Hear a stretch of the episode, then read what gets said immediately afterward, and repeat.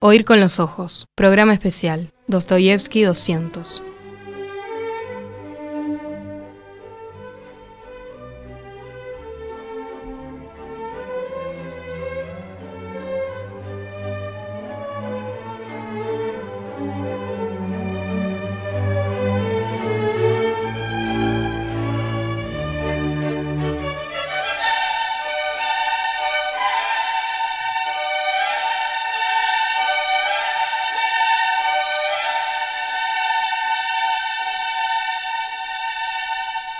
Con los ojos.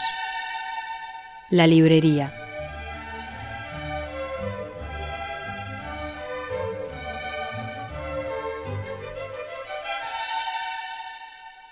Esta página de este grueso libro nuestro, que es Dostoyevsky 200, programa especial de Oír con los Ojos a 200 años del nacimiento de Fyodor Dostoyevsky, se titula las Karamazov convencen a lectores de que vale la pena leer Los Karamazov. Desde luego que en un programa enteramente dedicado al autor de... Voy a ver si lo puedo intentar decir en ruso. Bratsie Karamazovi. Debe haber estado más o menos cerca de algo parecido a como se dice en ruso. Bueno, no podían faltar las eh, libreras que además de ser nuestras libreras favoritas acá en el programa, le han consagrado al magnum opus de Dostoyevsky su templo. Al nombrar su librería, unos cuatro años atrás, Las Karamazov. Una de las hermanas Karamazov es Martina Seré. Bienvenida Martina, gracias, por estar acá. ¿Cómo andas? Muy bien, ¿y tú? Bien, feliz cumpleaños de Dostoyevsky para ti, feliz bicentenario. Feliz cumpleaños de Dostoyevsky para todos para nosotros. Para todos, para todos, sí, sí, gran, gran fecha esta que se va a cumplir en rigor dentro de algunas horas cuando comience el 11 de noviembre de 2021. Bueno, bueno, Martina, las Karamazov convencen a lectores de que vale la pena leer Los Hermanos Karamazov. Eh, ¿Tenés argumentos? Tengo preparado, mira, se ve que hubo un malentendido, esto va a ser un momento medio incómodo. Uy. Yo lo que traje son cinco razones okay. para no leer los hermanos no. Karamazov. bueno, debe ser algo como la psicología inversa o algo así, si te conozco bien, alguna clase bueno, cada cual, de treta de tu parte. Yo, yo ya lo preparé, leamos esto y tratamos de encontrarle la vuelta de, de última. así que son cinco. cinco. Bueno, eso me parece muy importante para que ordenemos la conversación. Cinco razones entonces para no leer. Para no leer los la novela Karamazov. Los hermanos bueno, Karamazov. Bueno, bueno. Eh, permitime que haga una mínima introducción prolija, de esas que no pueden faltar, para esta insólita fusión de una profética reescritura rusa de la Biblia con una especie de extensa, extensísima novela policial, cuyo misterio, acá voy a hablar por mí, representa la esperanza de los lectores araganes como uno, ¿no? ¿Qué dice? Bueno, bueno, a lo mejor me engancho con la búsqueda del asesino, qué sé yo, bueno.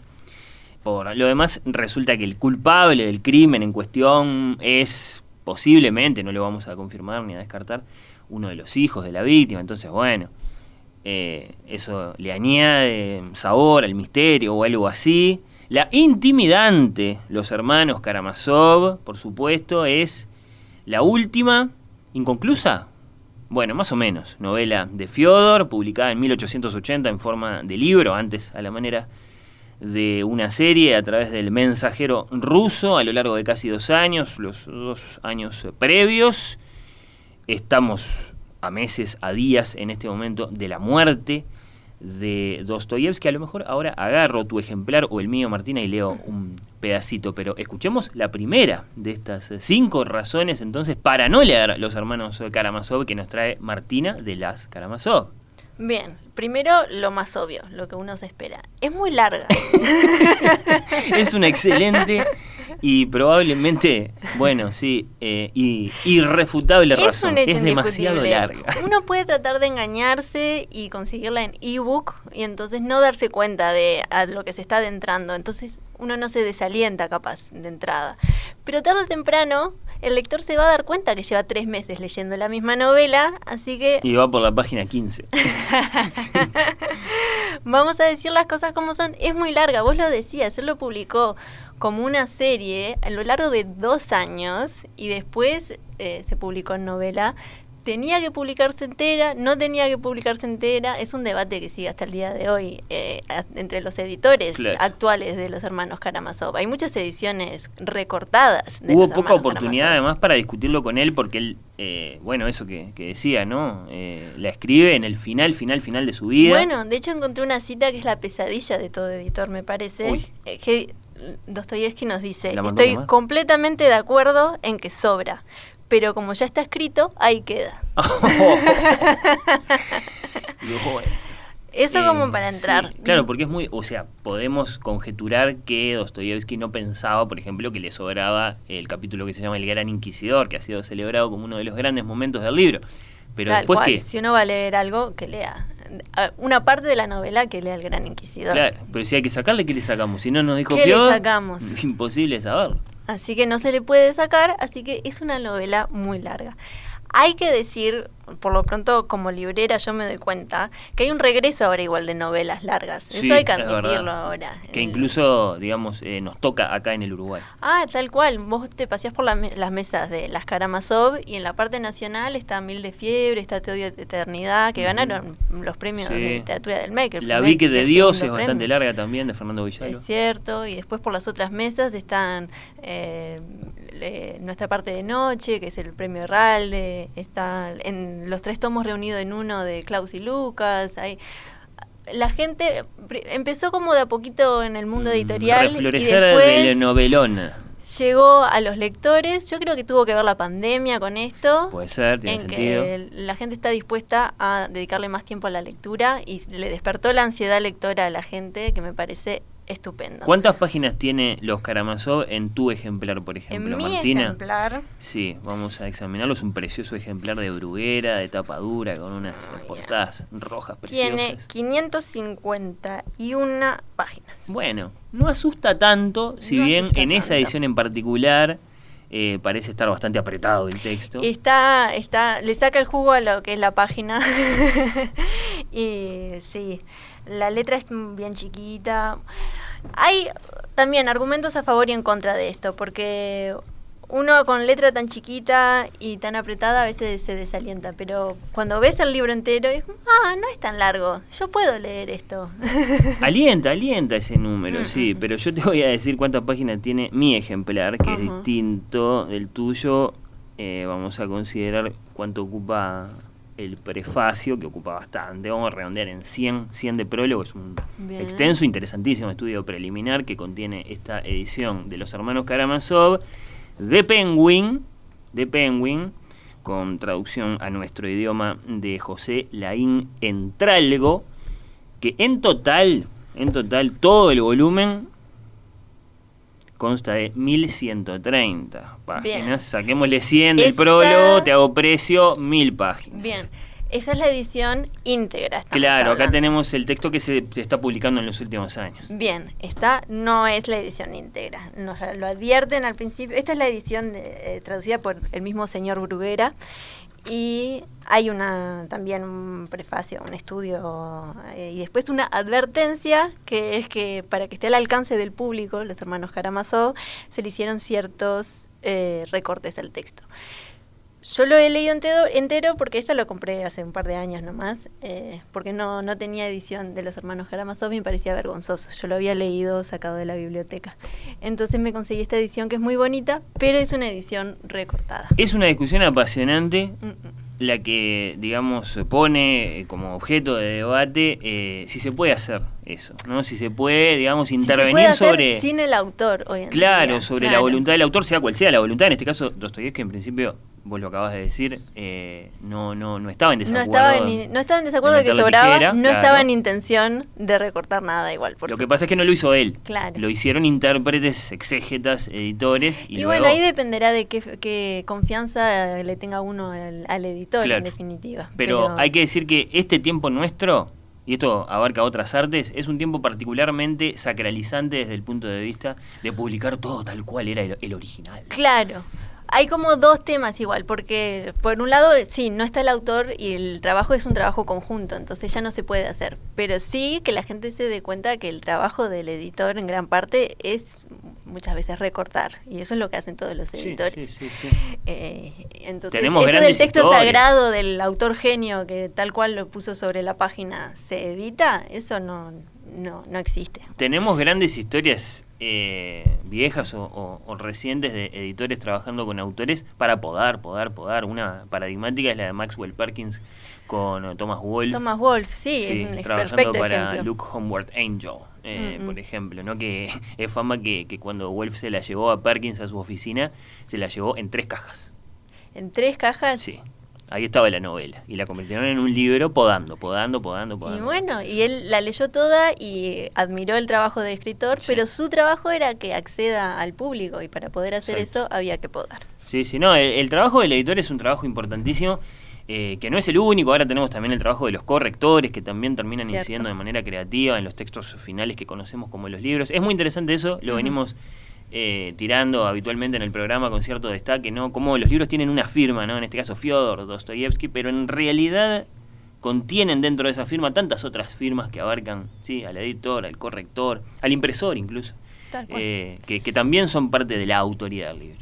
Eh, así que primera razón para no leer los Karamazov. Para no leer. Vamos a no mentirnos. la vida es corta y los Karamazov es largo. Sí.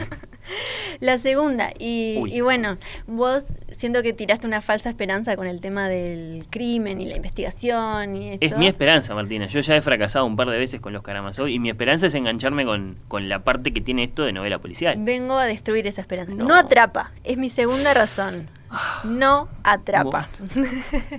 ¿Por qué esta es mi razón? Porque uno de los requisitos más comunes que me solicitan cuando vienen a pedir una recomendación en la librería es un libro que, que me atrape, que no pueda soltar, que me quede leyéndolo toda la noche, que lo lea de principio a fin en un tirón. Como el juego del calamar en Netflix, una cosa así, que no podés parar de mirar. Quiero que sea un binge de lectura. y ojo, yo entiendo el atractivo de eso y hay novelas muy buenas y muy disfrutables que, he leído así. A veces me pasa lo contrario, a veces hasta trato de retrasar la lectura para no terminar el libro porque sé que voy a estar triste cuando se termine. Porque hay novelas que se leen muy rápido. Este no es el caso de mm. los hermanos Karamazov. Pero Martina, tampoco es el caso, yo pienso en un, digamos, en un hermano literario de alguna forma de este libro que es Guerra y Paz, ¿no? De Tolstoy. Que, que, yo sí he leído y del que puedo dar mi testimonio. Eh, no atrapa de entrada, no atrapa en las primeras 100 páginas, pero después sí de a poquito empieza como una especie de bajada, ¿no? Que yo no sé si escribirla como, bueno, si, eh, digamos, eh, hipnótica o lo que es, o no sé qué, pero sí diría que va cambiando el sentimiento de uno como lector, al punto de que uno llega al corazón del libro y de pronto llega a ese lugar en el que, ¿sabes qué? No quiero que se termine. Estoy feliz acá y si tuviera 1500 en lugar de 1000, eh, no solo no, no me parece, digamos, este, bueno, eso, inescalable, uy, Bueno, puede ser porque eso me, pasó con Ana Karenina, pero yo siento que asimilo más los hermanos Karamazov a la impresión que uno tiene cuando lee Ulises, por ejemplo. Mm, sí, ese no tiene bajada. ese, lo que tiene son momentos, momentos que están buenos. Tiene momentos. Sí. Eh, no, no atrapa. Oh, me parece que es este tipo de libros son un compañero particular, en el sentido que cuando uno lo cierra, porque no se puede ni se debe leer de un tirón, cuando uno suelta el libro, eh, se queda pensando no en qué va a pasar después, y es así que uno queda enganchado. Se queda pensando en lo que acaba de leer. Como que te acompaña la novela y la seguís maquinando y la mente entregada a ella misma trata de capturar de algún modo el sentido más profundo de, toda esta genialidad que uno viene claro, Capaz que no te atrapa entonces la trama de la novela, por así decirlo, pero la inteligencia del autor y la complejidad de los personajes te pueden llegar a resultar muy si subyugantes. o sea, obvia, por supuesto que es muy disfrutable la lectura. No sé si se puede decir en ese sentido de que atrapa porque no es quiero saber qué pasa, la voy a leer, la voy a leer. Ya, me parece una advertencia muy honesta de tu parte por ir haciendo un poco de contrapunto. Los hermanos Karamazov es una de las 10 novelas elegidas por William Somerset Maugham. en una dorada selección que se llama 10 novelas y sus autores, que ha sido publicada por Tusquets y que contiene unos prólogos maravillosos a cada una de las 10. Los Karamazov es una, están Guerra y Paz, David Copperfield. Eh, y tantas otras, ¿no? Moby Dick, por supuesto, bueno, algunas de las que Bueno, Moby Dick tiene algo de eso también. Y bueno, sí, otro. Para parafrasear a Joyce, justamente, ¿eh? es como de una genialidad muy exaltada. Y, y, hmm. uno tiene que entregarse momentos en que suelta la novela y se queda mm, un poco pensando en, en toda esta genialidad y cómo abarcarla. El filósofo Ludwig Wittgenstein leyó Los Hermanos Karamazov tantas veces que se había aprendido de memoria pasajes completos. Un ejemplar de la novela, dicen, fue una de las pocas eh, pertenencias que Wittgenstein llevó consigo al frente de batalla durante la Primera Guerra Mundial. Una decisión, ¿no? Porque el bolsito del soldado tiene que ser un bolsito muy pragmático. Imagínate y dijo, en las trincheras, vale la pena llevarme este voluminote de Fiodor. El, librito, el librito de lectura de playa. Precioso. Sí, sí, sí. No, eh, bueno, es la misma decisión, sí, que el que se va de vacaciones, el que se va a la guerra, tiene que ser muy prudente, muy sabio, muy, sí, sí. Bueno, a veces eso lo digo a los clientes. Para mí estas novelas largas son perfectas lecturas de vacaciones, porque es cuando uno tiene más tiempo. Y le va a pasar eso, que uno la va a soltar inevitablemente, pero va a querer volver a ella. Eso sí lo puedo decir, sin mentir. Me gustó, Martina. Bueno, tenemos dos razones entonces para no leer Los Hermanos Karamazov. Resumiendo, que es muy larga, uno, y que no atrapa, dos es muy larga, no atrapa. Tercera. Tres. Los nombres confunden. es cierto, es una característica de todos los clásicos en las obras rusas, digamos, pero está el nombre, el apodo, el otro apodo, los apellidos, que todos son iguales, eh, sobre todo en esta novela particular. Yo me acuerdo de Iván, este, está Iván, Alioya, Sí, yo qué sé, después se como es Smerdiakov. Iván, que también se le dice Vania o de claro, tal otra empiezan a aparecer las variaciones. Eh, eh, Alioshka, que en realidad es... Ay, ahora se me escapa el nombre entero, pero bueno, es como el nombre y el apodo de cada uno y cada cual. Está Dmitri, que es eh, Mitya. Y, Dimitri, claro, es uno de los pesados, sí, sí, sí. Bueno, sí puedo decirles que hay un personaje principal que se llama Smerdiakov o algo similar según la traducción. Alexei Fyodorovich Karamazov. Alexei, Alexei es Alioshka. Bueno, o Alyosha también en función. O Alyosha, sí, también. Sí, sí. Pero como decía, un personaje se llama Smerdiakov, o similar según las traducciones y es por lo tanto inconfundible. Así que uno se puede agarrarle el fuerte. Es inconfundible, es algo que es un poco difícil de leer a golpe de vista siempre. Eso eso molesta. A mí me pasaba con algunos de los personajes de, Guerra y Paz, que algunos son Pierre y Andrei, bien, o Natalia, pero otros tienen unos nombres que, Dios mío es lo que tiene, sí, abrirse a otra cultura, ¿no? Es parte de la experiencia, pero sí, por lo pronto eh, la mayoría de traducciones no es Dimitri, es Dmitri. y mm, entonces, claro. no, castellanizan ni un poquito. Bueno, es cierto, ahora que lo pienso, las viejas ediciones de, de Guerra y Paz no presentaban a Pierre, presentaban a Pedro. Ah, mira. Eh, sí, habíamos a Natalia, por supuesto, a Andrés. Bueno, pero ves, no me gustaría encontrarme mm, con un Pedro. Hoy, hoy nos parece una, una brutalidad eso. Aunque, bueno, yo qué sé, como se hacía y se sigue haciendo para emperadores y cosas así, eh, a veces hay como momentos. Por ejemplo, ¿es Fedor, Fiodor o Teodoro Dostoyevsky? Mm, claro, está bien. Los nombres confunden y es otro elemento disuasivo a la hora de... Sería simpático poder decirle Teo a Dostoyevsky, ¿no? sí, Lo hace más accesible. Sí, Fío, Teo, me gustó, me gustó, me gustó. Sí, sí. Bueno, eh, ¿qué más? El gran William Faulkner releía este libro con regularidad, lo consideraba su mayor inspiración literaria junto al teatro de Shakespeare y a la Biblia. ¿Qué les parece? Me parece que los autores que dicen que cuando releen todos los años una obra están siendo pretenciosos y mm, mentirosos. Bueno, sentía por lo demás que la literatura estadounidense no había producido nada todavía lo suficientemente bueno que pudiera compararse con los Karamazov. Bueno, un saludo ah, a, Faulkner que nos debe estar escuchando mientras come lechuga. Mm, mm, Después que nos comente si está de acuerdo o no. Eh, ¿Cuatro? Hablando de personajes principales, pasamos a la 4. A ver. Esta es la eh, el hot topic, el, la controversia. Mm. Es otro libro más sobre hombres escrito por un escritor masculino. ¿Por qué vengo a esto?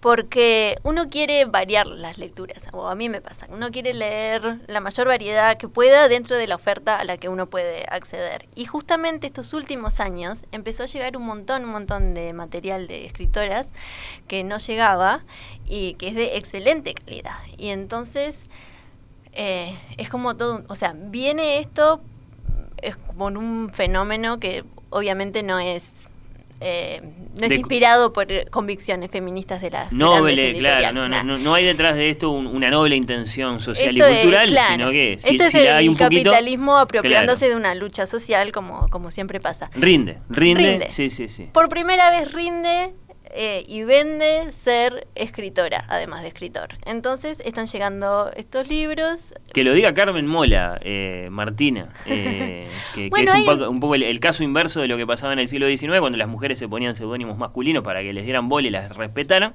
Bueno, estos tres señores que se llaman Carmen Mola conjeturaron algo así, pero a la inversa.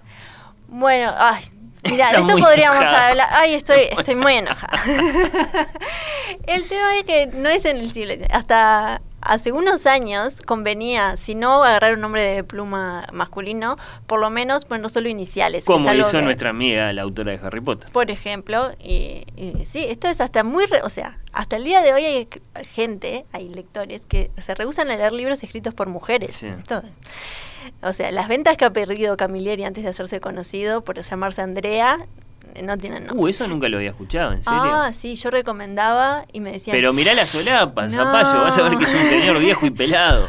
Pero no, pero casi lo contrario. Es para un hombre, me decían, porque muchas veces era para regalar. Y entonces, claro, no Qué Andrea no.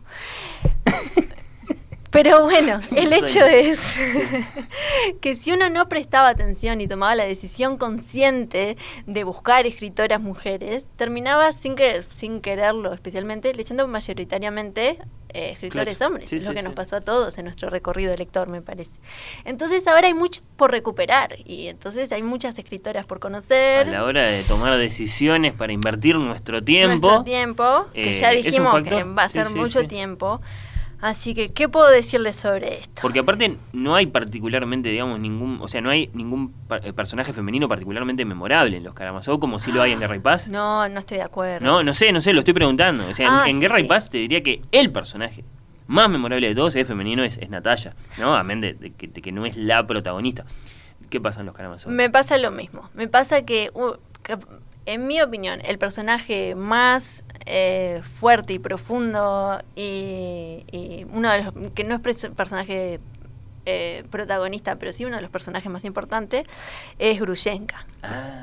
Me apasiona Grushenka. Así que por ella puede valer la es pena. Agrafena Alexandrovna Svetlova, también llamada Grushenka, Grusha o Grushka. Caramba, o sea que ella no es una de las hermanas Karamazov. No es hermana Karamazov, pero es tal vez el personaje más importante de la novela. Y de última, les diría que los recorridos lectores son caminos muy sinuosos y cada cual va a, llevar, va a hacer el suyo. Pero hay puntos muy importantes que son cruces para mí inevitables. Y uno de ellos es la literatura, la, novela rusa del siglo de oro, eh, la literatura. Eh, en prosa. de, la, de la novela rusa. De la novela sin duda el siglo de oro, sí, sí. Eh, hay un antes y un después, este cuando uno, claro, cuando descubre a Fyodor, todo esto, cada cual tendrás después sus preferidos, pero hay un antes y un después, y leerlos es como descubrir una sociedad secreta de amantes de la literatura. Es, bueno, hemos dicho cuatro, Martina, Hermann Hesse ha dicho que el Dostoyevsky de los Karamazov es más que un novelista, es un poeta, o mejor todavía, un profeta. Lo, cual me recuerda lo dicho por Harold Bloom, ¿no? Acerca de los hermanos Karamazov. Él dice, y esto está dicho también eh, por ahí por otros críticos, eh, pienso en Nabokov famosamente, que Dostoyevsky hubiera hecho bien en escribir otra cosa que no novelas. Por ejemplo, obras de teatro. Eh, o directamente libros proféticos como los de Nietzsche, que ciertamente fue un gran admirador de Dostoyevsky, ¿no? Libros más parecidos a una escritura, por esto de su carácter de, de profeta y sobre todo de moralista, ¿no? Vamos a, usar esa palabra, que es una palabra muy asociada eh, a Dostoyevsky, más hacia nuestro tiempo, el turco Orhan Pamuk ha dicho que la primera vez que leyó Los Karamazov su vida cambió, sintió que Dostoyevsky a través de su narración le había revelado una visión completamente única de la vida y la naturaleza eh, humana. Te, conté que lo conocía Pamuk una vez cuando vino a Montevideo. ¿Lo conociste? Sí, sí, Mirá, cuando ¿qué te vino pareció? a Montevideo. Eh, secote. Mirá, Secote, sí. Me... ¿Por un tema de idioma capaz o no? Eh, no, hablaba un inglés muy correcto, yo hablaba un inglés muy rudimentario, intercambiamos algún, de Borges hablamos porque él justo había publicado en nuestro idioma, andaba en eso creo, acá, con la gente de, de Penguin, el Random House, un volumen de ensayos que se llama Otros Colores, en el que, entre otros autores, se ocupa de, De Borges. de Borges. Sí, eh, hacía poquito que había, ganado el, el Nobel, en definitiva, en ese momento, y, eh, y bueno, ta, era una visita de esas que... Claro. Sí, sí. Bueno, el Nobel lo cambia uno. Él, sí, imagínate, uno, sí, sí, viajando por el mundo con el Nobel, un libro nuevo y conociendo. Antes era muy humilde y chévere, pero después ganó el Nobel. Sí, sí, seguramente sí. Bueno, asterisco a lo que, porque me quedé, me quedó picando en la cabeza. El, cuando las mujeres, sin, más, sin otro remedio, tomaban nombres de plumas masculinos Sí. o iniciales, es una, una vía lógica y justificada de llegar a la literatura. Cuando los hombres los hacen a- lo hacen ahora de tomar nombres femeninos Sí. hacerse pasar por mujeres, eso es de mala gente. Sé que ibas a decir algo un poco más teórico. No, Iba a decir bien. algo más crudo, pero me retuve. sí, sí, sí. eh, Están equivocados. Está, eso. eh, es- claro que es oportunista, ¿no? Que es una astucia de la que es difícil, sí, digamos, ver Es su una astucia legitimidad porque cae difícil de antipática. justificar Sí. porque es como toda la historia tuvieron todo el protagonismo y ahora se les Sí. fue poquitito de costado el foco Hay que y ver, ya eso, no, estoy de acuerdo. He, leído no artículos estos días diciendo, en definitiva, esta, esta es una, es un golpe al corazón de la victimización feminista. No, no es. el problema de esto es justamente que la lucha de las mujeres por la igualdad está, digamos, en, en- en- digamos, en pleno rodaje, no es una realidad consolidada. Ay, a mí Entonces, me molestó mucho cuando ahora lo vi en esto, los, sí. en los premios, porque uno tenía que presentar con un seudónimo. Y muchos hombres se ve que pensaron, ah, tengo más chances si agarro seudónimo de mujer.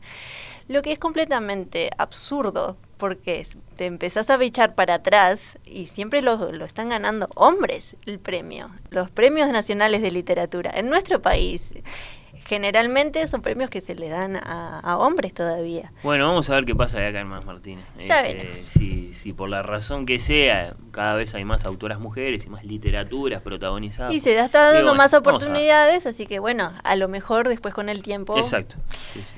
Bueno, nos queda la última de las cinco queda- razones por las que no deberíamos los hermanos Karamazov, que es exactamente lo contrario de lo que le habíamos propuesto a Martina. Un malentendido, Sí, puede sí, sí. A ver, a ver. El último punto es eh, que pasa, es lo que pasa con los clásicos. Ya sé de qué va la historia. Mucha gente nos va a decir eso. Es Ah, como, ay, sí. Es como si lo hubiera leído. Sí. Y Moby Dick y la ballena y Don Quijote y el, el caballero y está loco. Y Bueno, ta, los clásicos, la mayoría de ellos se pueden Guerra resumir paz. básicamente en eh, tres palabras. Napoleón invade Rusia y es derrotado. Claro. Guerra y paz. ¿Quién no sabe qué pasó con Napoleón y Rusia en definitiva? ¿Para qué leer todo Guerra y paz? Bueno, vos me conocés y sabés que eh, la trama para mí es lo de menos. Es, es muy difícil vender libros a pesar de mi oficio, porque yo no puedo convencer a alguien diciéndole, este libro va de tal y cual cosa y ya lo enganché y quieres seguir viendo qué pasa. Me importa cómo está escrito el libro Sí. Eh, que es algo mucho más difícil de describir y de transmitir, es... Y bueno, una lectura es una experiencia, un libro es un objeto vivo, en el mejor de los casos. Entonces hay otras cosas además de la trama, por supuesto. Hay otras cosas, pero a la hora de vender eh, me es difícil porque la gente quiere saber, como vos decías, ah, es- los voy a enganchar de esta manera. Sí. Se trata de un parricidio y no se sabe cuál de los hijos lo hizo. Son cuatro.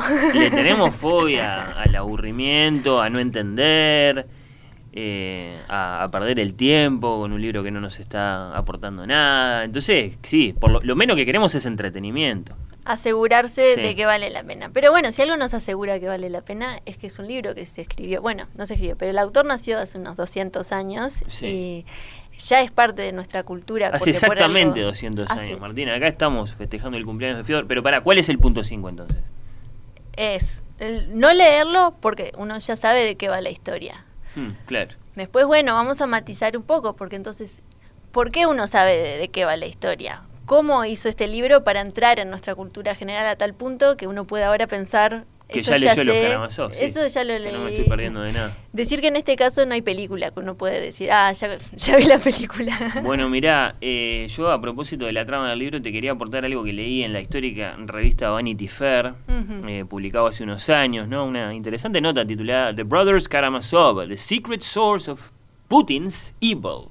¿No? Los hermanos Karamazov, la fuente secreta de, ¿cómo decirlo?, de la personalidad malvada de Vladimir Putin, ¿no? No es la KGB, no es la Guerra Fría, es algo mucho más, dice Pushinesco, o sea, pu- Pushinesco o asociado a Pedro el Grande, ¿no? Eh, era uno de esos datos que, que andaban por ahí, los Karamazov como una de las novelas favoritas del gran Vladimir Putin, esa, esa tremenda figura de nuestra política actual. Sí, sí. el, sí. el- el padre Fiodor, el terrateniente que es negligente con su tierra, pero codicioso al usar sus productos para sí mismo, es, es uno de los personajes que parece que lo atrae a, a, a Putin. Está Dimitri, que se ha ido de casa en casa y ha crecido como un alma con eh, derechos pero endeudada, todo muy reconocible, ¿no? Si conocemos la vida de Fiodor con ese padre médico tan severo, bueno, Mm. lo que representaron las deudas para el propio escritor a lo largo de su vida. Está el escéptico Iván, sigue diciendo la nota de Vanity Fair, que desea vivir más entre conceptos fríos que entre personas. Y el ilegítimo Smerdiakov. En todas partes hay temas de amor, ley y deber lo que lo convierte en uno de los mejores libros de Dostoyevsky. Y después viene algo que me pareció sí, muy interesante desde el punto de vista de, de la consideración de la trama del libro, que acaso puede servir de contrapeso a, a- a algunas de tus cinco razones, Martina. Dostoyevsky, que viajó mucho por Europa, pero sospechaba de ella, ¿no? Escribe, este, este periodista que escribe para Vanity Fair y para The Guardian y otros medios importantes, se llama Peter eh, Sabotnik. Ujú. ¿No? Mm, despreciaba apasionadamente a los revolucionarios y su deseada revolución después de haber sido uno de ellos, ¿no? Sí. Esto es parte de la, de la vida de Fiodor, ¿no? En su conversión del socialismo al nihilismo, ¿no? Pasó las décadas de 1860 y 1870 obsesionado con la inminente confrontación de Rusia consigo misma. Sus cuatro obras más importantes, Crimen y Castigo, El Idiota, Los Demonios y Los Hermanos Karamazov, esto es controvertible, ¿no? Pero bueno, Mm. está, se lo aceptamos, no son simplemente novelas, sino más bien advertencias distópicas sobre lo que sucedería si Rusia no regresaba a sus orígenes, antes de Pedro, es decir, antes de aquel amanecer del siglo XVIII en la historia rusa con toda su bueno, modernización y occidentalización y todo eso que, que sabe cualquiera que vio El Arca Rusa, por ejemplo, la- la- esa gran película. Dostoyevsky mm, previó que Rusia se autodestruiría con el apoyo de Occidente. La ilustración más clara de esta autodestrucción se encuentra precisamente en los Karamazov. Y acá la novela policíaca de la que yo hablaba, ¿no? Eh, porque él dice, eh, tenemos el asesinato de Fyodor Pavlovich Karamazov y después eh, tenemos la narración de cómo los hijos, los propios hijos de este, de este señor, cosa que interesó mucho a Freud, ¿no? que escribió sobre, Ah, sobre sí. Dostoyevsky y el parricidio, son los principales señalados como los posibles culpables de este, de este gran crimen, con gran momento de destaque para uno de los hijos, uno de los hijos, Iván, eh, el más lleno de nuevas ideas europeizantes, ¿no? Eh, quien destroza a su familia y entonces metafóricamente a, a la propia Rusia, ¿no? Eh, con lo que podríamos llegar a leer en tanto que símbolo entonces en esta novela, eh, si pensamos en Dostoyevsky creando los Karamazov como una gran escritura política, histórica, ¿no? que abarca toda la, la historia social y cultural de, de su gran patria. ¿no? Entonces, bueno, parece que, que, que Putin siente como Dostoyevsky que Rusia es buena y que Europa y Occidente en general son malos, feos y monstruosos, y entonces ha, ha- ha aprendido a querer eh, este libro que probablemente no leyó. Yo creo que es fácil unas- sacarse el cartel. secretario Esta es mi novela ahí. preferida. Este, unas, unas cliff notes, como dicen en inglés. Y, y bueno, eh, la nota termina diciendo, cuanto más eh, los líderes occidentales y especialmente los presidentes estadounidenses como Trump hablan de restablecer las relaciones con Moscú, más desconfía este Dostoyevskiano presidente de todos ellos, los odia y cualquier supuesto presidente ruso que no lo haga es un traidor o un bufón, llámese Gorbachev o Yeltsin. Eh, así que bueno. Es interesante igual que haya elegido los hermanos. O sea, Sí, ¿no? es igual Me después parece, de sí. todo una novela de Es un un- parricidio. así que- Bueno, claro, es un gesto político, sí, sí, que, que, admite algunas, algunas lecturas. Con. Lucía hemos hecho lecturas de cómo eh, Macron eligió rojo y negro como símbolo eh, de su, de su bueno, personalidad política. Puso un ejemplarcito ahí de, de Stendhal eh, junto a su eh, escritorio eh, en, en el famoso retrato presidencial, ¿no? La bandera francesa, un eh, muy significativo. Y bueno, en el caso de, de Putin, Pero capaz, o sea, es significativo. También es darle capaz. eh, much- pensar que tiene mucho conocimiento de literatura y filosofía eh, cualquiera de ellos dos. o sea, Sí, es darle más intención capaz. son usos políticos, ¿no? Son usos mm. políticos de los Yo libros. creo que, son obras muy reconocidas Claro. generalmente y nadie va a salir a hablar en contra de, o sea, a ridiculizar que sea la novela preferida de Mm. cualquiera de ellos. Bueno, ¿tiene alguna clase de vuelta todo esto que dijiste en contra, en definitiva, de los Karamazov, Martina? Mira, yo creo que mientras exista la curiosidad lectora, ese hecho que nos lleva de un libro a otro y de ese a otro más y así, etcétera, la gente va a seguir leyendo los hermanos Karamazov. Hmm. No toda la gente, por Claro, supuesto. bueno, Esto siempre fue y siempre va a ser cierto y debo decir que yo no entiendo el problema con eso que suelen tener ciertas personas. Porque si, por si no estaban prestando atención, hay muy buenas razones para no leer los hermanos Karamazov. Eso eh, va a ser cierto para la mayoría de las personas, capaz. Sí. Pero como pasa en el amor y quizás en la fe, los argumentos no tienen importancia. Así que yo los voy a dejar con estas palabras. Uy, a ver. Lean, por el amor de Dios, lean.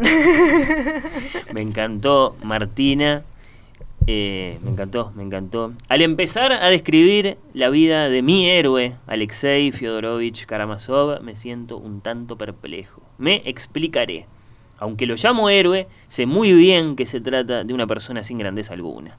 Razón por la cual preveo inevitables preguntas por el estilo de qué tiene de notable su Alexei Fyodorovich para que usted lo haya elegido como héroe. ¿Por qué yo, lector, debo perder el tiempo en el estudio de los acontecimientos de su vida? Dice Fyodor anticipándose a muchas de las objeciones que vos has presentado, Martina, pero bueno, eh, creo que nos has eh, invitado a todos muy Somos amigos igual, es en buena, en- en buena relación que tengo con él, que me permití los argumentos en contra. No, sin duda, sin duda. Y bueno, y ahí está el templo que tenés con eh, tu hermana Karamazova, Mariana Álvarez, consagrado a este autor, en definitiva, con ese nombre Tal cual. tan lindo de y parricidas que somos. y, que se, y que se ha metido tan bien en, en nuestra ciudad. Las Karamazov es hoy una de las librerías más reconocibles de Montevideo. Cumplieron cuatro años ya. Cumplimos, mira, no quiero decir pavadas, pero creo que cinco años.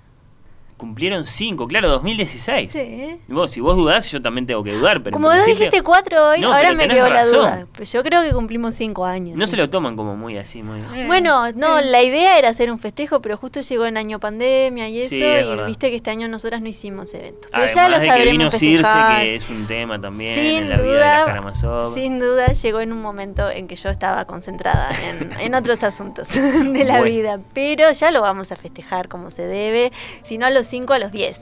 Claro, son cinco años de Cinco Karamazov, años, claro, sí, sí, sí. 2016, yo me acuerdo, sí, sí, sí, 2016. Bueno, eh, en 2017, cuando hacía poquito que, que habían abierto, nos visitaron por primera vez acá en el programa con Mariana. Martina Seré, de las Karamazov, muchas gracias Gracias a ti. por haber venido a este cumple de Dostoyevsky nuestro tan modesto pero tan sentido. Y nos despedimos escuchando a la otra hermana, Karamazov, Mariana Álvarez, a ver qué tiene para decir sobre este libro.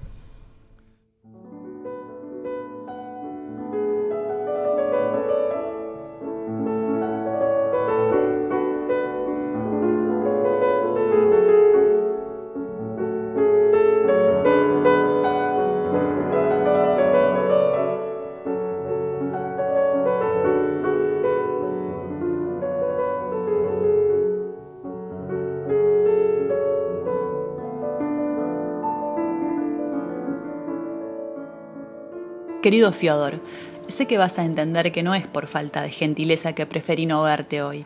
Es que te admiro demasiado, tanto como para que la idea de hablarte en persona me resulte difícil.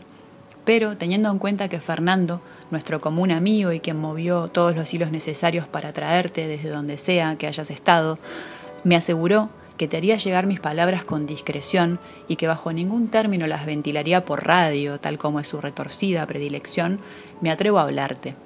Y te confieso entonces, ya que estamos entre nosotros, que no es mucho, que es prácticamente nada lo que puedo yo contribuir a dar una prueba racional para demostrar la magnitud de tu obra cuando algún cliente en la librería, viste que tenemos una librería que dimos en llamarlas Karamazov, sí, nuestro desconocimiento del idioma ruso fue perfecto a la hora de hacer concordar el apellido con el género del artículo, otra cosa que sabrás disculpar. Cuando algún cliente te decía, posiblemente intimidado por tu grandeza o por el grandor de tus libros, me pregunta por la pertinencia de leerte hoy. Si decir que sos eterno como el tiempo suena como hablar de Peñarol, ¿cómo explicar el alcance de tu visión, tu fuerza, tu perspectiva trágica, tu ferocidad y a la vez tu compasión? Siempre podría, claro, apelar a lo que tantos grandes han dicho sobre vos, parafrasear a Vonnegut, por ejemplo, y decir grave y solemne que todo lo que se puede saber de la vida está en los hermanos Karamazov. Ir un poco más lejos y agregar, siempre sentenciosa, que el influjo de tu obra llega hasta hoy inconfundible, pero tu voz permanece irrepetible. Pero sospecho, Fiodor, que todas esas razones, de tan categóricamente ciertas, se vuelven innecesarias. A ningún lector hay que convencerlo de que te lea, porque no importa cuál sea el trazado de su deriva literaria, si es verdadera, en algún punto necesariamente te va a encontrar. Un brindis por vos, querido Fiodor, y por todo lo que hay de bueno y de cierto. Salud.